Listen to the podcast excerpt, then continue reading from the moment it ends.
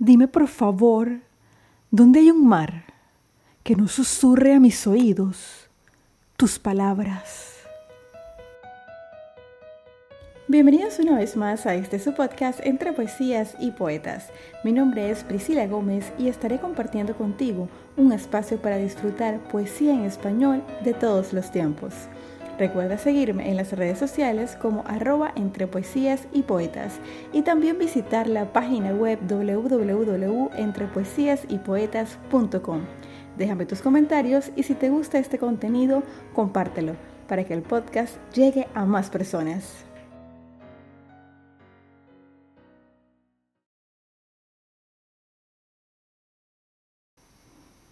Estamos en el capítulo número 36 del programa y hoy está dedicado a uno de los grandes de la poesía, Jorge Luis Borges.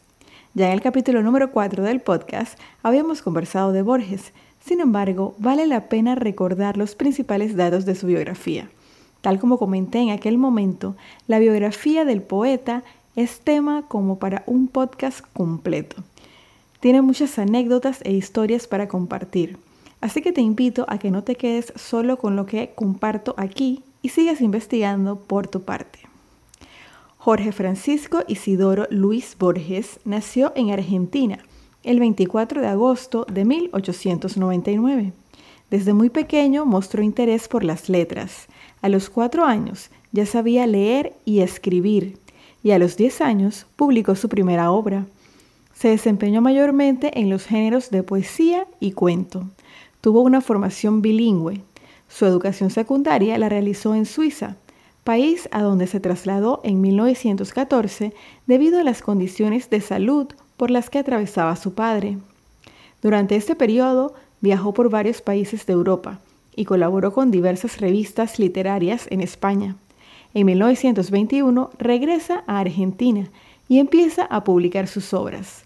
Fue galardonado con varios premios literarios e invitado como conferencista en prestigiosas universidades a nivel mundial. No obstante, no llegó a obtener el ansiado Premio Nobel de Literatura, lo cual se le atribuye a su controversial postura política en la época. A los 55 años, en 1954, a consecuencia de una condición hereditaria, quedó completamente ciego tal como ocurrió con su padre y su abuela. Sin embargo, la pérdida de visión no afectó su carrera como escritor. Por el contrario, Borges utilizó su discapacidad como inspiración. Detalló en poemas, cuentos, conferencias y entrevistas el desarrollo de su enfermedad y cómo afrontaba la vida desde la oscuridad. Borges enferma de cáncer y decide regresar a Ginebra, Suiza, ciudad a la que le guarda gran cariño y pasar ahí sus últimos días. Finalmente falleció el 14 de junio de 1986. En este capítulo declamaré para ustedes su poesía Dime.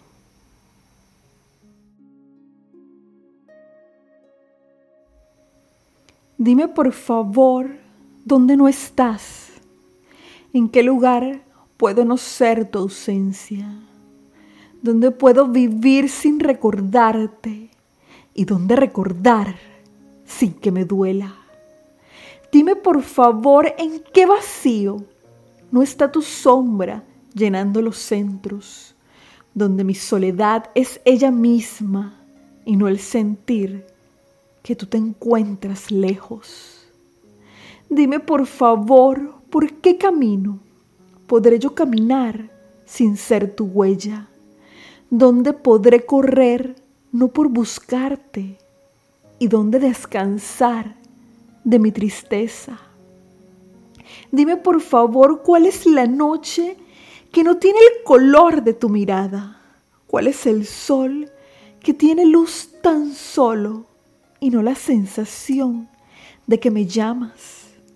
Dime por favor dónde hay un mar que no susurre a mis oídos tus palabras.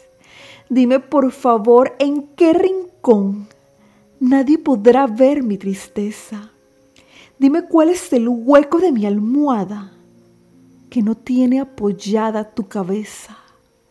Dime por favor cuál es la noche en que vendrás para velar tu sueño, que no puedo vivir porque te extraño y que no puedo morir porque te quiero.